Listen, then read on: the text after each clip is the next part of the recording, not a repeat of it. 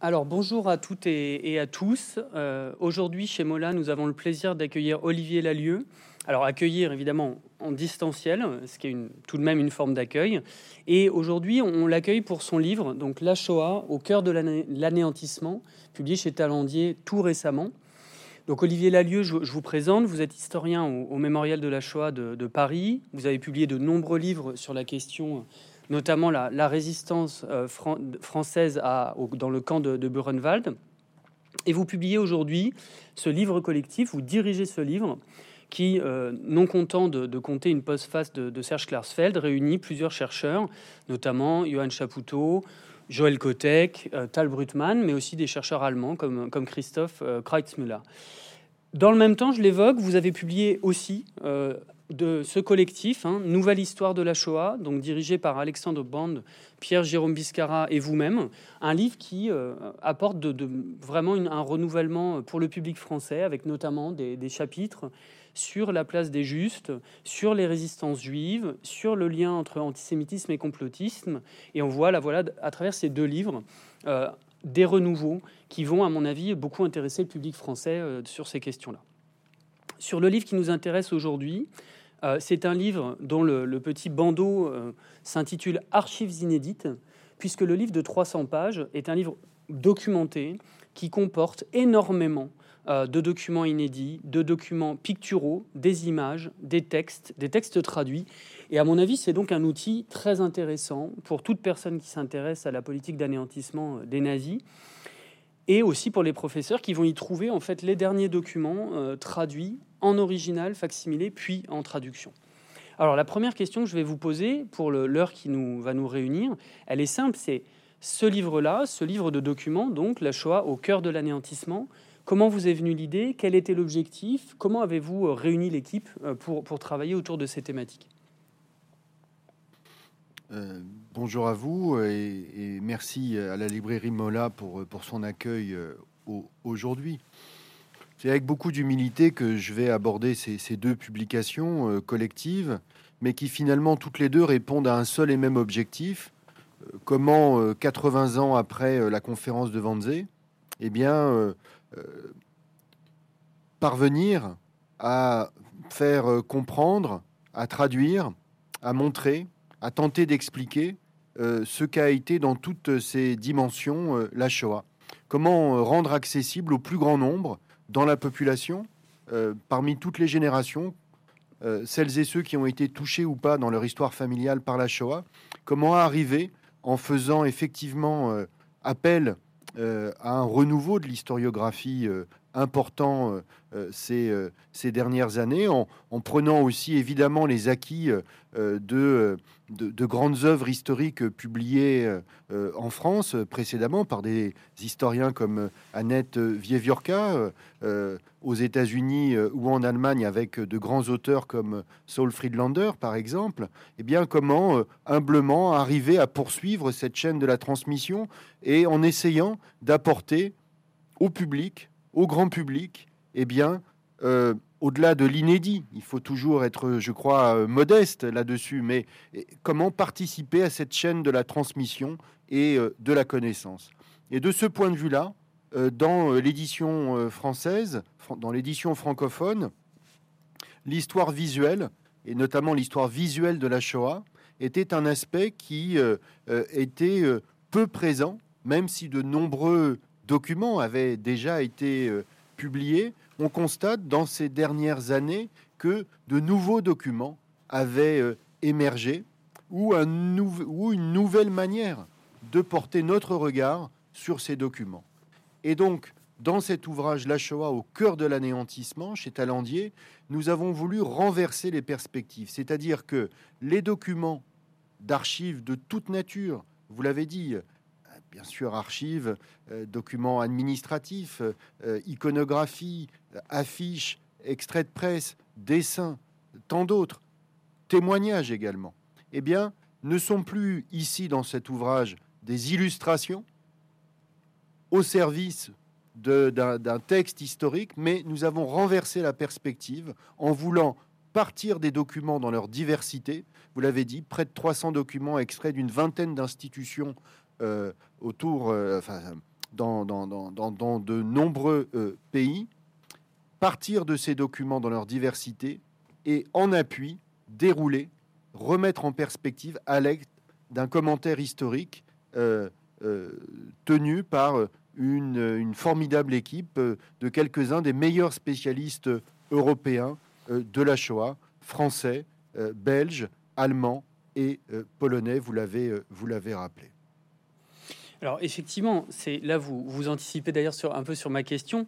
C'est vrai que si on pense à ce que vous avez appelé la culture visuelle, sans rentrer dans le jargon universitaire, mais c'est vrai que ces dernières années, alors on parle souvent de turn, euh, des grands tournants qui ont marqué la manière dont on, dont on étudie les objets. Un de ces grands tournants, c'est ce qu'on appelle le pictural turn, le tournant pictural, le tournant des images, où on se rend compte que les historiens ont souvent, et les historiennes, ce défaut, ou en tout cas cette tendance à, ne, ne jurer que par le texte écrit, alors que y compris à l'époque moderne ou encore aujourd'hui, l'image est, un aspect majeur. Et en ouvrant le livre, qui voilà chez Talandier est ce qu'on pourrait appeler un beau livre, un, livre richement illustré, euh, d'un format assez grand, avec beaucoup d'illustrations en couleur, on découvre ce fait que finalement, quand on réfléchit sur notre imaginaire de l'extermination au sens large, je ne pense pas me tromper, je peux me tromper, mais ce qui apparaît, c'est l'image de Auschwitz-Birkenau, qui renvoie à une forme de l'extermination, euh, celle de l'extermination par les gaz, dans un camp qui est complexe, puisque c'est un camp en même temps de travail et d'extermination, un centre de mise à mort.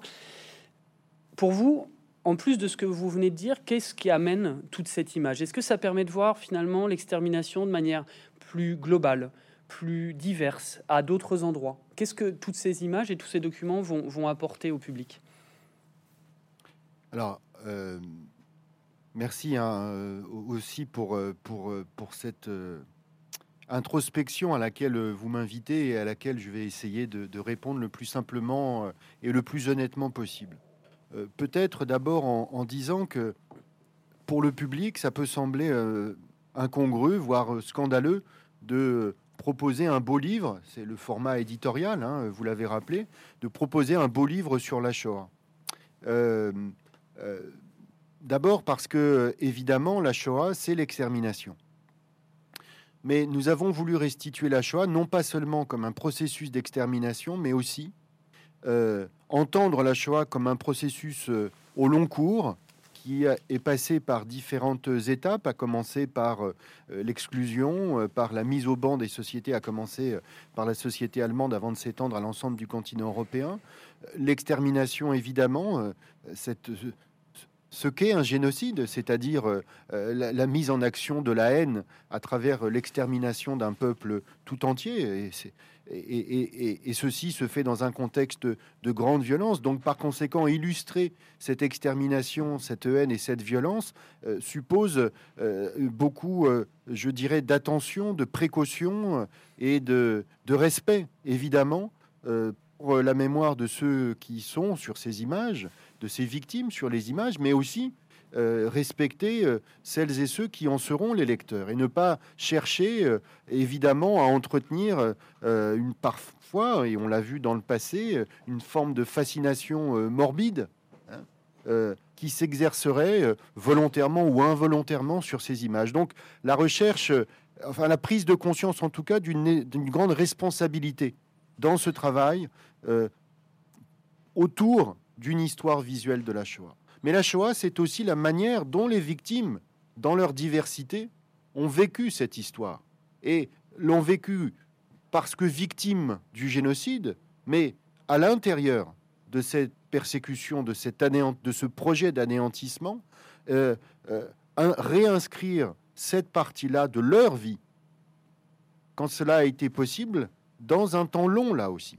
C'est-à-dire, euh, les victimes, elles ne se, malheureusement pour elles, hormis les enfants, avaient une vie avant la guerre, avant la Shoah, et pour le petit nombre de rescapés, l'ont poursuivi après. Eh bien, il fallait réinscrire aussi les victimes dans une autre posture que celle de cible des nazis, mais aussi montrer, et ça a été un des axes du livre, on y reviendra sans doute, montrer les juifs aussi acteurs de cette résistance face à ce projet d'anéantissement. Donc, volons, donc responsabilité dans le choix des images euh, de, cette démarche fondant le livre sur une histoire visuelle de la Shoah, Deuxièmement, réinscrire les Juifs comme des acteurs de cette histoire et pas seulement comme des victimes.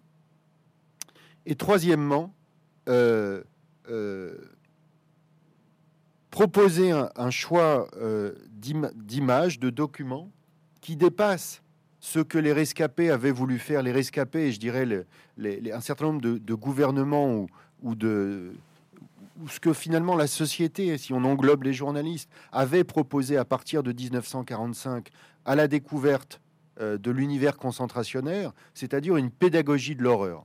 Hein, pour reprendre le mot de Marianne Matar-Bonucci et Edouard Lynch. Pédagogie de l'horreur.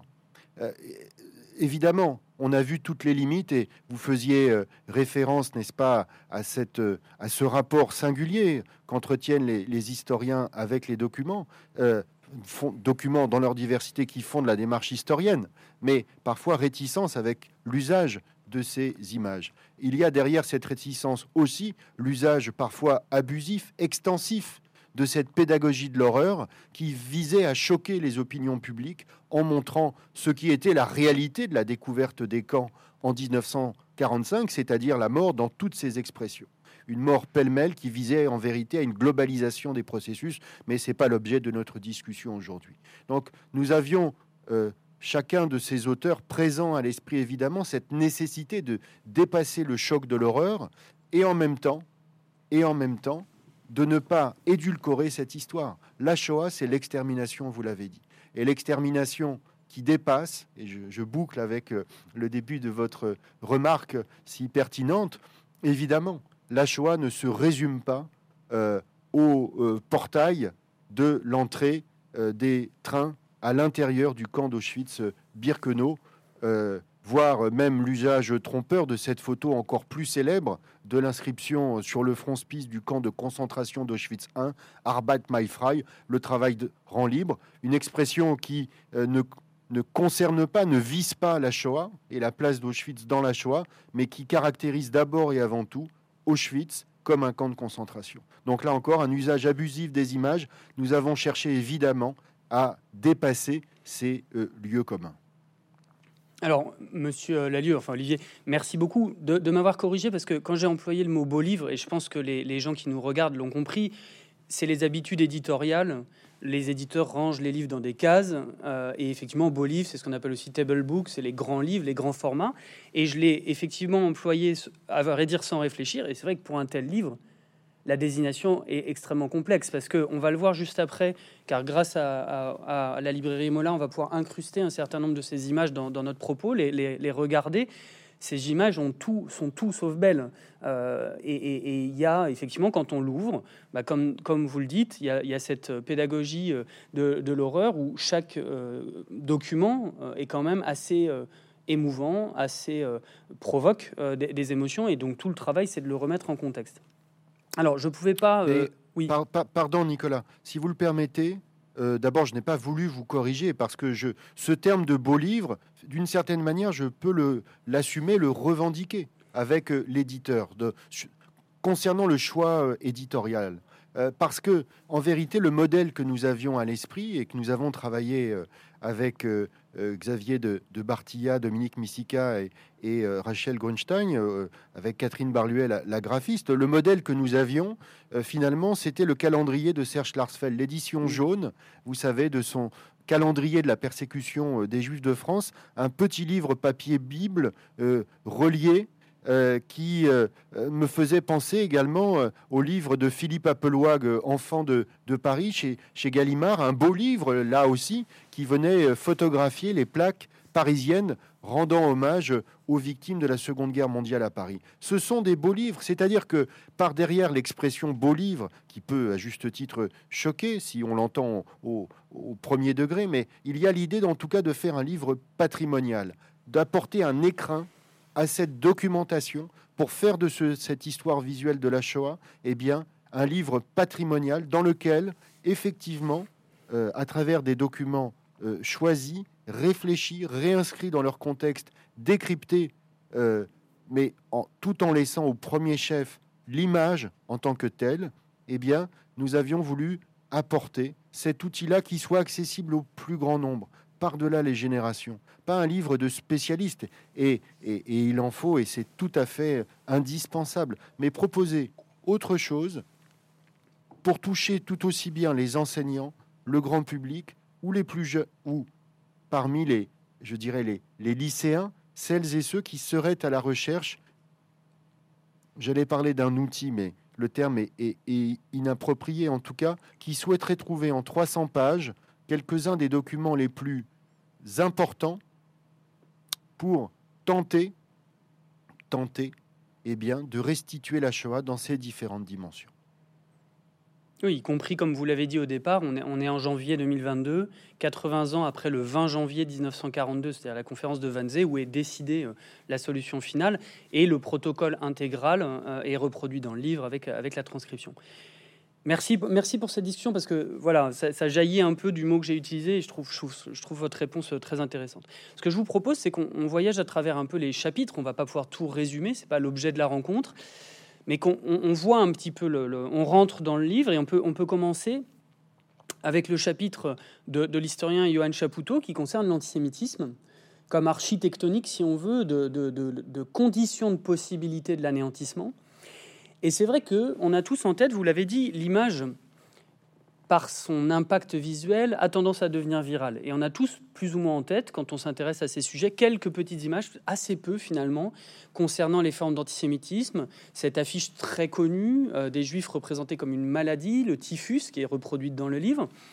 Mais j'aimerais qu'on regarde une image qui est dans, dans, ce, dans ce livre, qu'a peut-être sélectionné euh, Johan, et qui montre en fait une affiche électorale nazie de 1930. Et je la trouve très importante parce qu'on a souvent tendance à dire qu'au moment où le, régime, le parti nazi, pardon, le mouvement nazi, le 14 septembre 1930 connaît sa, plus, sa première grande victoire électorale et passe de 2,6% à 18,3%, c'est quand même majeur, les nazis vont, euh, d'une certaine manière, je rentre un peu dans le détail, euh, minorer leur, leur, euh, leur, leur, si vous voulez, leur, leur idéologie antisémite, parce qu'ils comprennent bien qu'ils sont en train de passer d'un côté euh, de militants extrêmement antisémites à une base électorale un peu plus large. Et cette image-là, qu'on voit, euh, qu'on va voir à l'instant, elle montre, euh, d'une certaine manière, elle est extrêmement violente picturalement, elle montre un poignard dans la tête d'un serpent.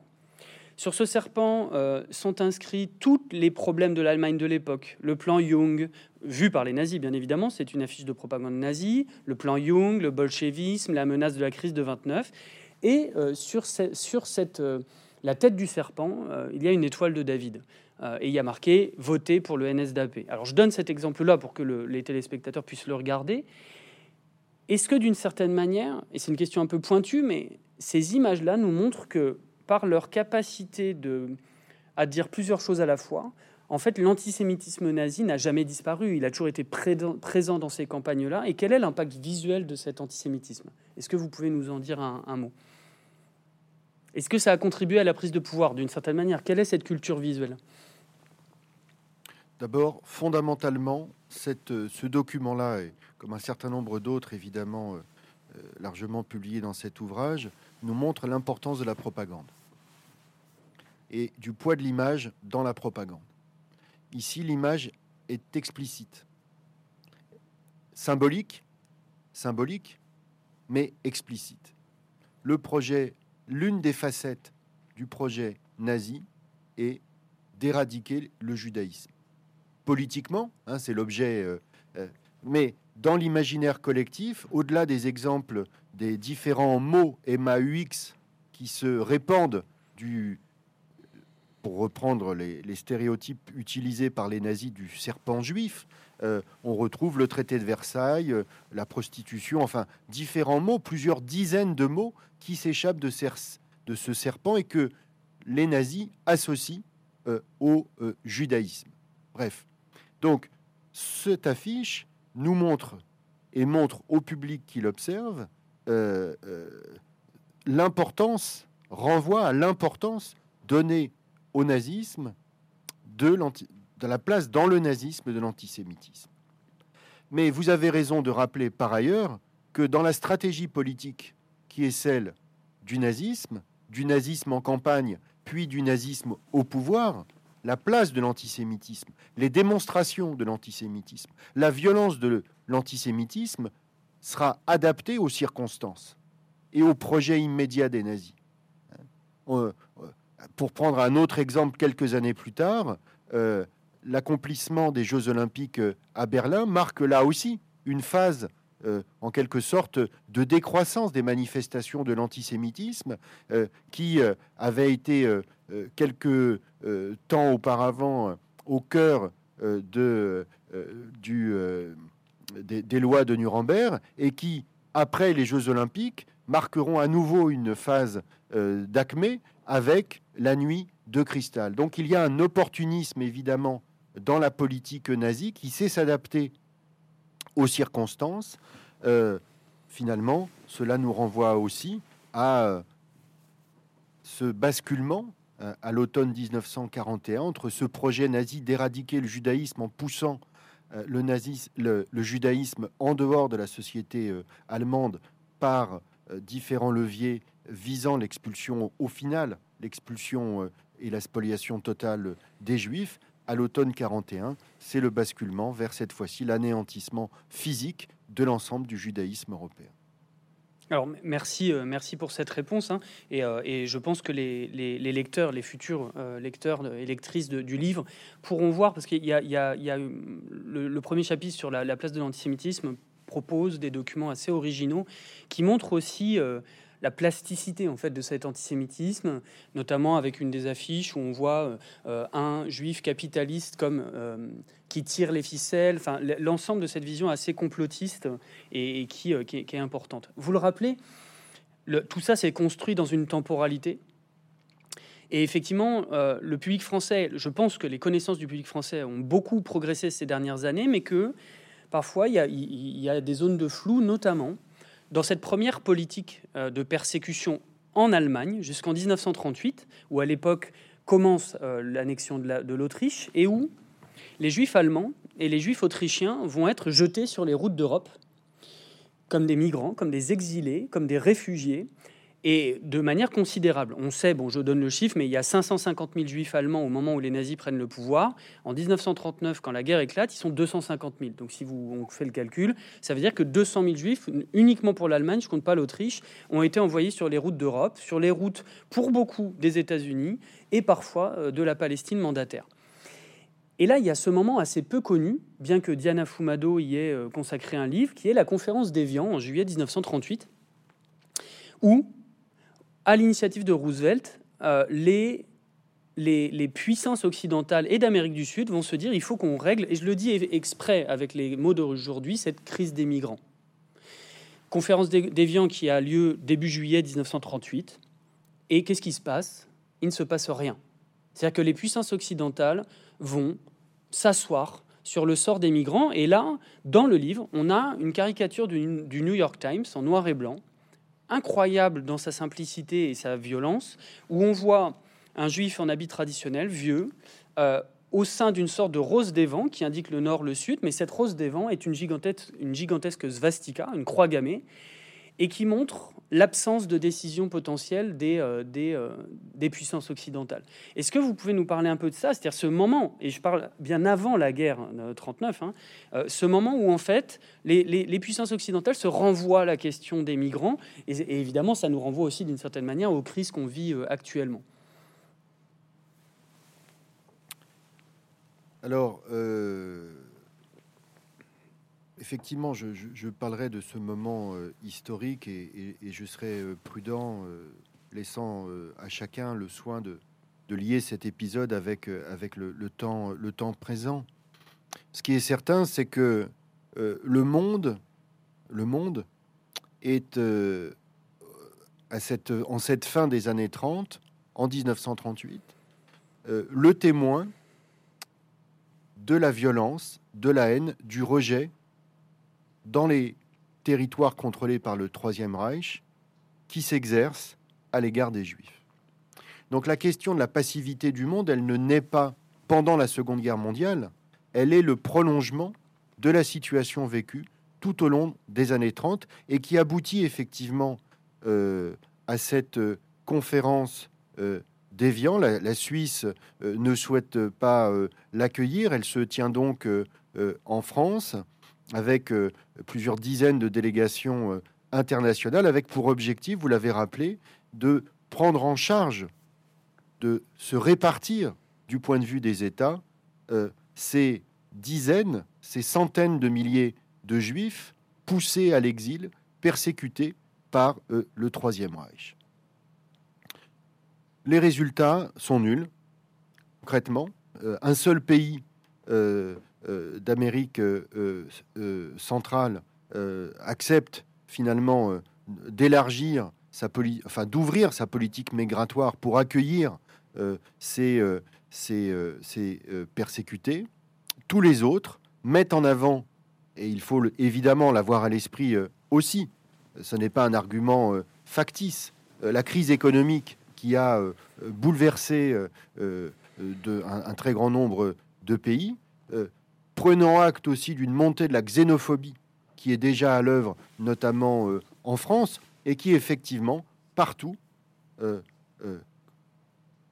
amène à cette on pourrait le dire ainsi, non-assistance à, personne en danger. C'est d'ailleurs une expression euh, qui est employée euh, dans une, avec d'autres mots dans la presse de l'époque. On assiste donc à ce double mouvement qui est celui alors d'une prise de conscience véritable, relayée en France par des organisations comme euh, la, LICA, la Ligue internationale contre l'antisémitisme, et, Emmanuel de Bono euh, y a consacré euh, des travaux tout à fait importants. Donc, une, prise de conscience et une caisse de résonance sur les persécutions qui frappent alors les Juifs en Allemagne, mais aussi l'ensemble des démocrates hein, qui, sont, qui sont persécutés et enfermés dans les camps de, concentration. Je parle des, des opposants politiques. Euh, et en même temps d'une, sinon indifférence, du moins de fait, euh, passivité, mais autant de phénomènes qu'on va retrouver dans un contexte différent, mais qui là encore s'inscrit dans le prolongement de cette situation-là, au cours de la Seconde Guerre mondiale. Finalement, euh, le, pendant, pendant la guerre de la conférence d'Évian, c'est la conférence des Bermudes en avril 1943, qui là aussi, ne pourra que dans le contexte de la Seconde Guerre mondiale acter d'une impossibilité d'accueillir ces persécutés juifs qui sont désormais les victimes de ce qu'on n'appelle pas encore un génocide, en tout cas d'une extermination massive. Les chefs de gouvernement américains et britanniques le savent, mais la politique ne suivra pas, la politique d'accueil, la politique humanitaire, comme on ne le dit pas là non plus encore, ne permettra pas de prendre en charge ces euh, personnes persécutées, ces juifs persécutés et assassinés. Alors, merci, merci pour cette réponse parce que je pense, à travers le, chapitre qu'a donc fait Joël Kotek, euh, notre collègue euh, belge, vous avez raison de souligner qu'en fait, il y a aussi une généalogie de cette indifférence, c'est-à-dire qu'elle ne débute pas comme ça, de but en blanc, dans, la guerre. Alors, on, a évoqué Saul Friedlander tout à l'heure. C'est vrai qu'il a, il a posé, à mon avis, une dialectique euh, très importante dans les deux volumes de son histoire de la Shoah, avec son premier volume, Les années de persécution, puis deuxième volume, Les années d'extermination. Et effectivement, votre livre collectif passe aussi de ces années dont on vient de parler, les années de la propagande antisémite, puis de cette euh, indifférence européenne, va, et le livre arrive dans, dans le début de l'extermination. Et on le sait, L'extermination, je l'ai déjà dit, est un processus qui a sa propre temporalité, sa propre radicalisation. Sauf que, il y a encore quelques années, on, imaginait que tout commençait avec la construction des chambres à gaz de Auschwitz, etc. Les, différents travaux que je ne vais pas lister, euh, le Père des Bois, mais aussi Michael Prazan, etc., ont montré que, en fait, tout commence évidemment d'abord avec euh, l'invasion de la Pologne, Bon, je le, dis, mais sur, sur, sur, comment dire, dans les tout premiers moments de l'invasion de la Pologne, sur 60 000 civils qui sont tués, euh, il y a 7 000 juifs dès le début. Donc il y a déjà une radicalisation, puis la ghettoisation. Et puis l'année 41, fondamentale, avec euh, le plan Barbarossa, l'opération Barbarossa. Et là, on a, dans le livre, avec les travaux de Christophe Kreutzmüller, de Tal Brutmann, etc., on a finalement cette construction d'un premier imaginaire, parce que l'arrivée des, unités de tuerie mobile, des Einsatzgruppen, les premières déportations vers Riga, on n'a pas, comme je le disais au départ, on n'a pas d'imaginaire visuel. On commence peu à peu à avoir des images de ce qu'ont pu être euh, l'extermination des juifs soviétiques dans les fosses. Mais effectivement, l'extermination qui va suivre, celle des juifs polonais dans les, centres de mise à mort, celle des juifs européens euh, à Auschwitz et ailleurs, a un peu euh, recouvert cet imaginaire-là. Et là, il y a un document qui est, mis qui, est, dans le livre et qui montre cette première déportation des juifs allemands à Riga, en décembre 41, et où en arrivant dans, cette ville, euh, un responsable nazi compte en fait, compte tous les gens qui arrivent à la déportation, qui au départ ne sont pas voués euh, à l'extermination, mais qui vont être tellement maltraités que sur les 1000 euh, personnes déportées, il n'y a qu'une petite 98 survivants.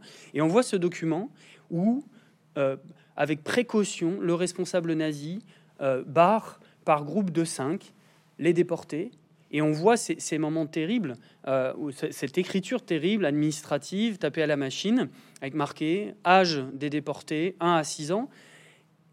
Là, on n'est pas, dans, une image, on est dans un facsimilé d'un document euh, textuel ou comptable.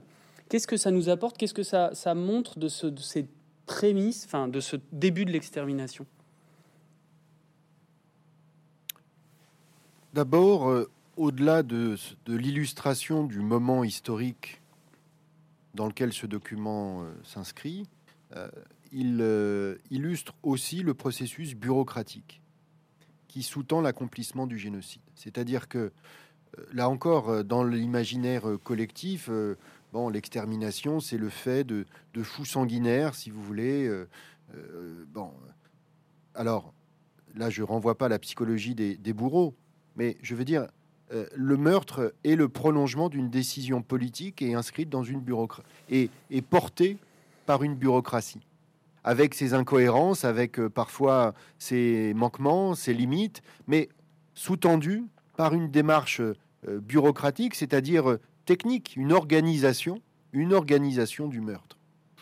Et donc, ce document montre aussi de quelle manière perçoivent perçoivent les, euh, les, les, les, juifs, comment les nazis perçoivent les juifs, comme des bâtonnets, comme des bâtonnets. Et ces bâtonnets, ils les répartissent par âge, par sexe, voilà, l'organisation bureaucratique. Euh, tout ceci nous renvoie, et Johan Chapoutot a, contribué euh, par ses travaux aussi à, l'illustrer, mais à, à, cette organisation à cette organisation du crime et auquel évidemment on a voulu renvoyer cette dimension-là qu'on a voulu intégrer au, livre. Et puis à côté du document d'archives que, vous indiquez, il y a euh, euh, la, reproduction euh, d'une planche photographique prise là aussi par les services de, de, la, de la police allemande qui viennent illustrer la déportation en cours. Donc il y a le rapport, il y a euh, les photographies. Les photographies, euh, derrière le regard des nazis, elles nous montrent aussi euh, que ces juifs, eh bien, ce ne sont pas des bâtonnets, ce sont des hommes et des femmes, des civils qui organisent, qui ont été contraints de, de, de préparer leur, leur bagage pour une transplantation, une déportation. Euh, vers euh, l'est de l'Europe, en dehors du territoire euh, du Reich. Donc, le complément, l'exemple que vous donnez est parfaitement emblématique, révélateur de ce qu'on a voulu proposer dans l'ouvrage, c'est-à-dire parfois, souvent, montrer la complémentarité entre un document d'archives et les photographies qui se rapportaient à l'événement concerné qui, avait suscité la production de ce document d'archives, si vous voulez, pour à chaque fois essayer de dépasser la seule approche euh, voilà, bureaucratique, euh, mais montrer à chaque fois que derrière le document d'archives, il y avait des vies humaines qui s'incarnaient par euh, des visages, qu'ils fussent d'ailleurs ceux des victimes ou ceux des criminels. Là, je vous rejoins, je vous rejoins totalement aussi par rapport aux spectateurs, c'est-à-dire que dans, les typologies de documents auxquels on peut accéder pour faire l'histoire, euh, écrire l'histoire, analyser l'histoire de, l'extermination, on pourrait croire que que certains documents vont générer des formes d'émotion. Et là, bon, c'est une petite anecdote personnelle, mais je me souviens que les documents que j'ai parfois trouvés les plus atroces, c'est les documents de rendu de compte de l'opération d'extermination des Juifs polonais, l'action Reinhardt, où en fait des documents purement administratifs tapés à la machine sur vieux papier avec toujours le même en tête, avec marqué le, on, est, on dispose de 250 000 euh, chaussures gauches d'enfants. Et c'est vrai que là où vous avez raison, c'est que la mise en contexte permet de, ces documents-là donnent la vision des bourreaux et cette vision bureaucratique, et puis il faut toujours les mettre en regard d'autres types de documents. Il y a un moment important, et d'ailleurs il est signalé dans le livre par un papier noir, une impression sur papier noir. C'est le moment où Piotr Sivinsky nous fait entrer dans l'extermination qu'on pense connaître la mieux, c'est-à-dire celle qui a été beaucoup travaillée, celle des chambres à gaz, celle des centres de mise à mort, et particulièrement d'Auschwitz, et où il met en valeur une source extraordinaire qui a, à mon avis, contribué à ce, que ce livre soit possible, c'est-à-dire, elles sont connues peut-être maintenant, ces photos du Sonderkommando d'Auschwitz. Ce Sonderkommando, il a donné lieu, il a en fait donné lieu à quatre, à une série de, photographies clandestines qui montrent le cœur euh, de la destruction des corps au sein de Auschwitz. Et vous le savez peut-être, vous qui n'y regardez, au film de Laszlo Nemes, le fils de Saul, en, 2015, qui était un film incroyable euh, dans, dans le parti pris qu'il avait de représenter ça. Quelles sont ces photos? Est-ce qu'elles vous ont guidé Est-ce que vous avez voulu les mettre euh, en, valeur? Alors, celle que j'ai choisie, peut-être, de, c'est peut-être la plus allusive, celle qui est cadrée de la manière la plus oblique euh, et où on voit juste dans le cadre, en bas à, gauche, l'horreur. Mais justement, dans cette, ce cadrage flou et complètement, on voit aussi la clandestinité de la personne qui a pris tant de risques pour, pour euh, donner cette mémoire-là. Est-ce que, d'une certaine manière, ces, photos-là euh, vous ont guidé euh, dans votre projet complet, cette, redécouverte de, de, cette vision du crime? Bah, D'abord, ces photos, vous avez raison d'insister sur leur importance, elles sont connues. tout malheureusement n'est pas su de leur histoire, de leur datation. Finalement, on sait seulement véritablement à quel moment elles sont sorties du camp en septembre 1944 par euh, Sirankiewicz, l'un des principaux responsables de la résistance euh, non juive au camp, au camp d'Auschwitz,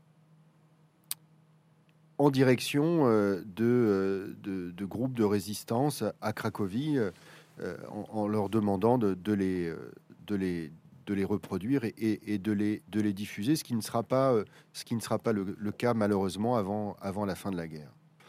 On, sait peu de qui est, au-delà de, de la manière dont Laszlo Nemes, de manière tout à fait formidable, relie ces, différents événements que sont la prise de ces photos, euh, que euh, qu'est euh, la, révolte du Sonderkommando à l'automne 1944.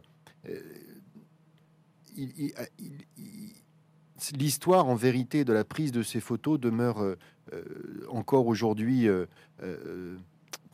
dans certains aspects méconnus. Notre collègue Alban Perrin euh, au mémorial de la Shoah euh, considère avoir identifié le, photographe dans, l'histoire du camp qu'on qualifie qu'on nomme Alex et qui euh, pourrait être Alberto Herrera, un officier de l'armée de la de l'armée grecque juif déporté déporté à Auschwitz. Mais le musée ne fait pas encore pleinement sienne cette, cette authentification. En tout cas, les documents sont authentiques. Euh, le courrier de Sirankiewicz, lui, a été euh, retrouvé et, il est reproduit d'ailleurs euh, dans le livre. Et ces photographies, elles sont à la fois terribles, d'une violence incroyable, et, ils font partie de ces documents qui, bien qu'ils soient connus, étaient indispensables de redécouvrir. Faire une histoire visuelle de la Shoah sans mettre ces documents-là, évidemment, cela était impossible. Euh, en vérité, la photo que vous avez choisie euh, dit euh, beaucoup. elle est, me semble-t-il, celle qui montre ce, groupe de femmes et d'enfants dénudés au cœur du Birkenwald et qui se dirige, qui est contraint de rejoindre le crématoire numéro 5 à l'arrière-plan derrière les arbres, on voit la, cheminée du crématoire 4, me semble-t-il, dans, dans, l'un des angles de la photographie. C'est une photographie terrible qui avait d'ailleurs été retouchée par les soviétiques ou les polonais après-guerre.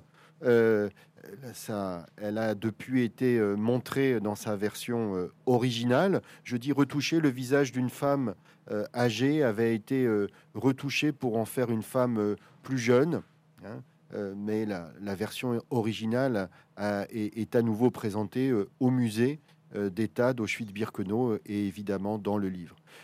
ces photographies-là, elles sont au cœur de ce chapitre de l'historien Piotr Sivinsky, le directeur du musée d'État euh, auquel euh, nous sommes euh, tous très heureux d'avoir pu, que nous avons pu, très heureux d'avoir pu associer à ce projet. Il mène depuis plus de dix ans une œuvre tout à fait remarquable à la tête du musée d'Auschwitz dans un contexte difficile pour porter cette histoire et notamment porter l'histoire et la mémoire des Juifs déportés et assassinés au camp d'Auschwitz-Birkenau. Merci, merci pour la réponse. Je pense que à travers les, différentes réponses que vous donnez, y compris sur des images aussi difficiles que celles qu'on vient d'évoquer, vous soulignez à, chaque fois les possibles reconstructions et, les possibles aussi maquillages. C'est pas spécifique aux images, c'est possible pour des textes, mais c'est vrai que pour les images, il y a parfois cette euh, cette facilité de dire elle est là, elle est évidente, donc on l'utilise. Et les travaux que vous avez menés, ceux de Tal Brutman ou de Christophe Kreutzmüller sur les différents albums qui ont été retrouvés, montrent hein, l'incroyable, l'essentielle nécessité, si je puis dire, euh, de toujours s'interroger sur la production de l'image, sur les reconstructions. Donc ça, c'est vrai que dans le livre, c'est bien fait, c'est-à-dire ne jamais prendre une, image pour acquise et considérer qu'il faut à chaque fois s'interroger sur comment elle a été produite, parce que parfois on peut utiliser l'image produite par les bourreaux pour euh, illustrer quelque chose en, se trompant. Un autre aspect du, livre, qui à mon avis est essentiel, et le titre dit beaucoup, c'est le chapitre de Philippe Boucara qui s'intitule Passivité du monde, résistance des Juifs. Et là, je, trouve ça important parce que malgré tout, et on peut se le dire, même si ça fait 80 ans et qu'il y a eu beaucoup de pédagogie, beaucoup de livres, beaucoup de travaux, un certain nombre d'images et d'idées subsistent, notamment celles que les Juifs seraient allés euh, à l'extermination comme des moutons, comme des moutons à l'abattoir, sans résistance. Et évidemment, cette idée-là, d'une certaine manière, elle, est, euh, elle repose sur un cliché antisémite.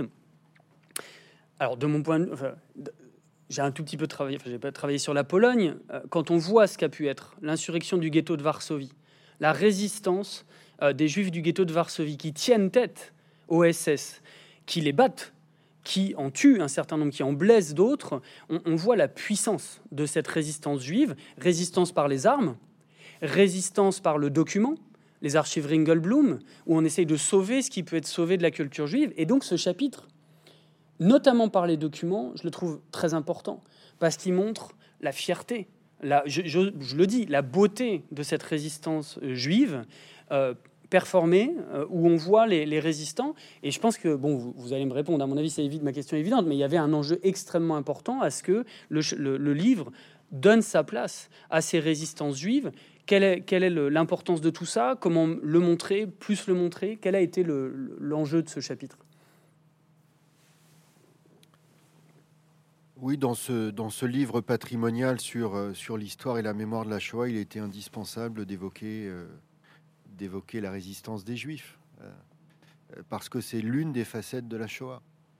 Et, euh, et à l'évocation de la bureaucratie du crime, de la violence et de la haine, il fallait aussi montrer les ripostes qui avaient été à l'œuvre parmi les Juifs, mais aussi euh, dans cet océan de passivité du monde aussi, parfois de gestes de soutien et, et, de secours qui, ont été portés, qu'on résume souvent par la figure euh, des justes, euh, mais qu'il euh, faut évidemment, il faut évidemment là aussi remettre, remettre en, perspective. Donc oui, il fallait, il fallait parler des victimes, mais il fallait aussi parler des résistances possibles face au crime.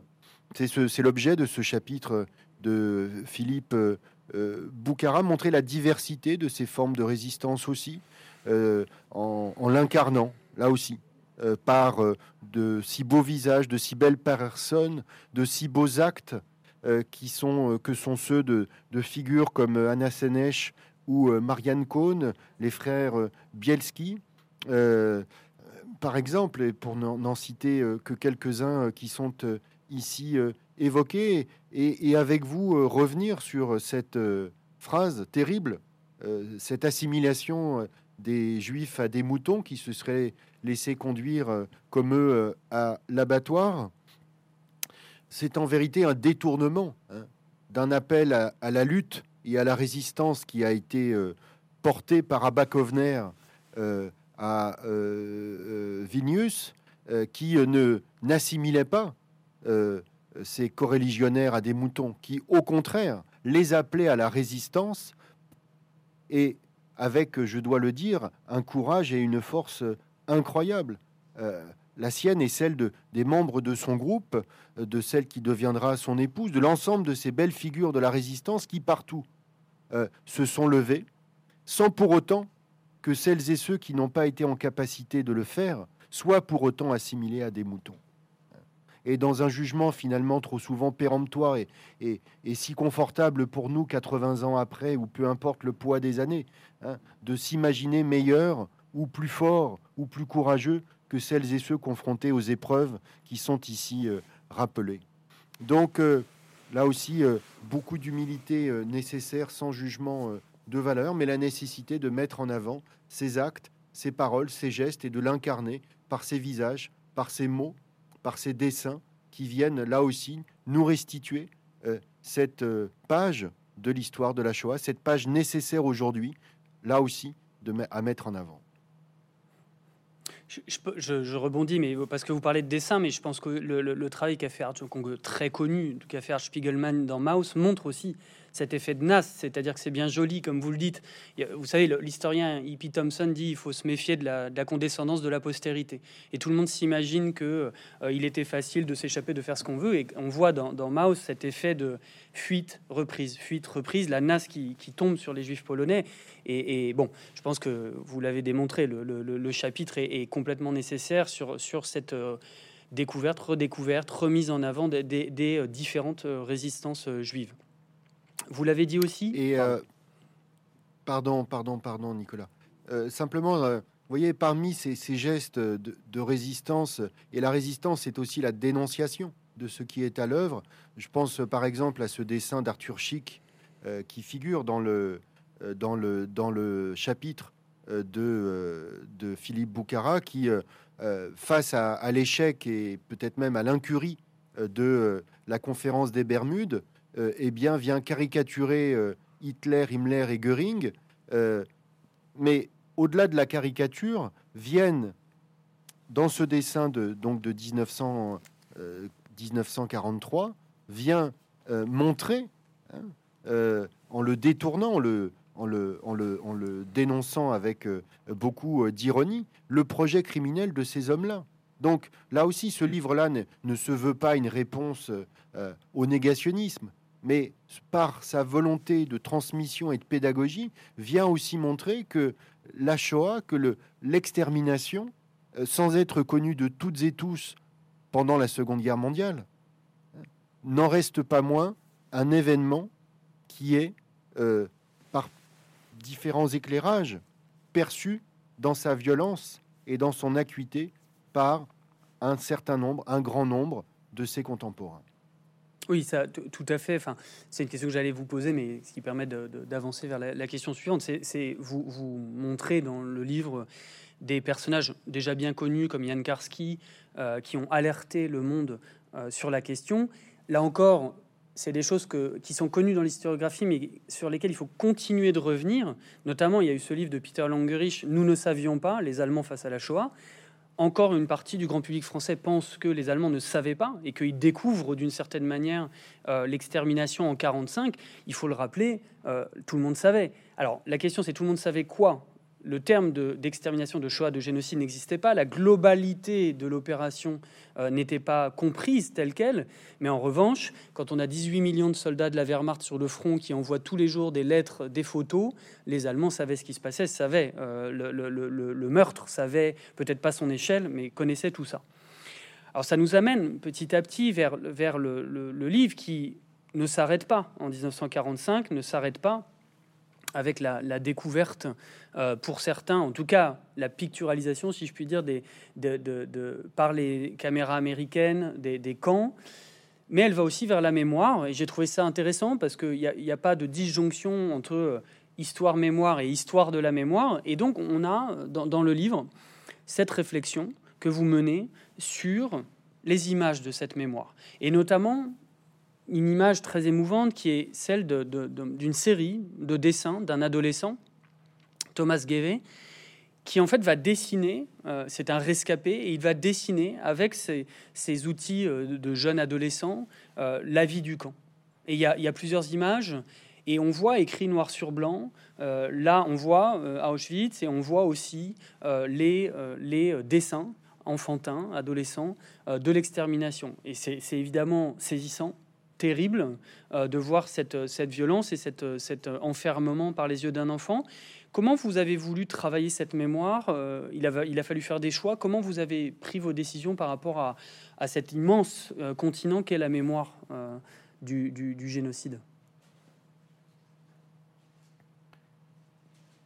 En vérité, cette question de la mémoire du génocide, elle aurait mérité à, elle seule un autre ouvrage. Et, et en même temps, euh, il était indispensable euh, pour moi de, de, trouver euh, en conclusion de l'ouvrage un document, un, sujet qui ouvrait et ne fermait pas cette histoire-là, qui évidemment, vous l'avez rappelé à juste titre, ne s'arrête pas en 1945. Et finalement, assez rapidement, le choix d'un document qui portait d'abord sur les enfants s'est imposé, les enfants, euh, incarnation même du génocide. C'est ce choix-là finalement qui nous a guidés également au mémorial de la Shoah à Paris dans la dernière salle conclusive euh, qui, est, euh, qui reprend quelques-unes des, des, milliers de photos retrouvées, identifiées par Serge Klarsfeld des, des, quelques 11 400 enfants juifs déportés de France.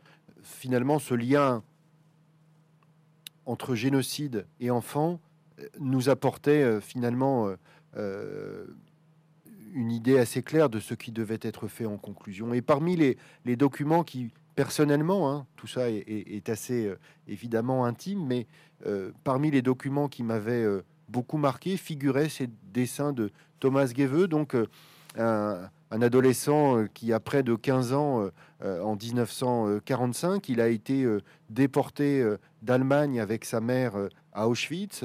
Sa mère à Auschwitz-Birkenau, sa mère est, euh, meurt gazée à, Birkenau. Lui euh, survit, euh, survit au camp d'Auschwitz-Birkenau. il est ensuite évacué vers le camp de concentration de Buchenwald, comme plusieurs milliers de ces, de ces, de ces juifs évacués de, de de, d'Auschwitz, pardon, en janvier 1945. Il transite par Gross-Rosen et arrive à euh, Buchenwald euh, à, la fin euh, de l'hiver. Il va illustrer dans près de 80, par près de 80 dessins le, parcours qui fut le sien, la tragédie qui fut la sienne. Il, a, il deviendra, après son émigration en Israël en 1950, ingénieur. Il a déjà un sens du détail tout à fait, tout à fait magistral. Et en vérité, son idée incroyable hein, de ces qui le guide pour faire ses dessins, c'est de montrer à son père, qui avait euh, été contraint à l'exil et qui avait réussi à, rejoindre la Grande-Bretagne euh, avant euh, le déclenchement de la Seconde Guerre mondiale, il voulait raconter à son père en images ce qu'avait été son parcours. Et donc il va décrire minutieusement, s'agissant d'Auschwitz, s'agissant de Grossrosen et de Buchenwald, ce qu'avaient été les temps forts, les aspects les plus emblématiques de chacun des lieux et des grands moments qu'il avait, des tragédies qu'il avait dû affronter dans ces différents camps. Choisir parmi ces 80 était compliqué. au final, on en a retenu deux, deux qui montrent, s'agissant d'Auschwitz-Birkenau, ce qu'avaient été les terreurs de ce, jeune adolescent, qui là encore, avec les yeux et les mots d'un enfant, vient rendre compte de la tragédie, de la violence, de l'industrialisation de la mort. C'est pas pour faire appel, euh, n'est-ce pas, comme ça, des images un peu, un peu trop fortes, mais en vérité, dans les dessins de Thomas Gueveux, il y a cette industrialisation de la mort qui ressort, et c'est par ces dessins-là que nous clôturons le livre, que nous clôturons euh, le chapitre conclusif qui était euh, celui que j'ai rédigé sur eh bien, les, derniers mois de la guerre. Le dernier document qui accompagne ces dessins de Thomas Gueveux, c'est une lettre euh, adressé par euh, Bertrand Hertz, là aussi un adolescent, lui français, juif euh, français, qui, au terme d'un parcours singulier de ce convoi parti en 1944 de Toulouse vers Buchenwald, annonce, là aussi, quelques semaines après la libération du camp de Buchenwald le 11 avril 1945, annonce à l'un de ses proches restés en France la disparition de son père, euh, mort euh, euh, en janvier 1945, et puis le fait qu'il est sans nouvelles de sa mère et de sa sœur, elle déportée à Ravensbrück. Voilà, ce jeune adolescent juif français vient finalement par ses creux, par les creux de son histoire, par les silences et par les questions qui se posent, affirmer sa survie et en même temps poindre, montrer ce qu'a été la tragédie de temps, c'est-à-dire la disparition pour cette poignée de survivants de leurs parents. Son père et sa mère euh, sont morts en déportation. Sa sœur, elle, survivra à Ravensbrück et il la retrouvera au, à l'été 1945 à Paris. Olivier Lalieu, on, a, on, a, on, aimerait avoir plus de temps et en même temps, on a, je pense qu'on a, grâce à vous et à la précision de vos réponses, on, a honoré le, projet et le livre. Donc la Shoah au, cœur de, l'anéantissement, que euh, les lecteurs et les lectrices, à mon avis, pourront découvrir en, voyant toute la diversité euh, des documents produits. Donc je vous remercie beaucoup et, euh, et j'espère que ce livre rencontrera son, son public. Merci.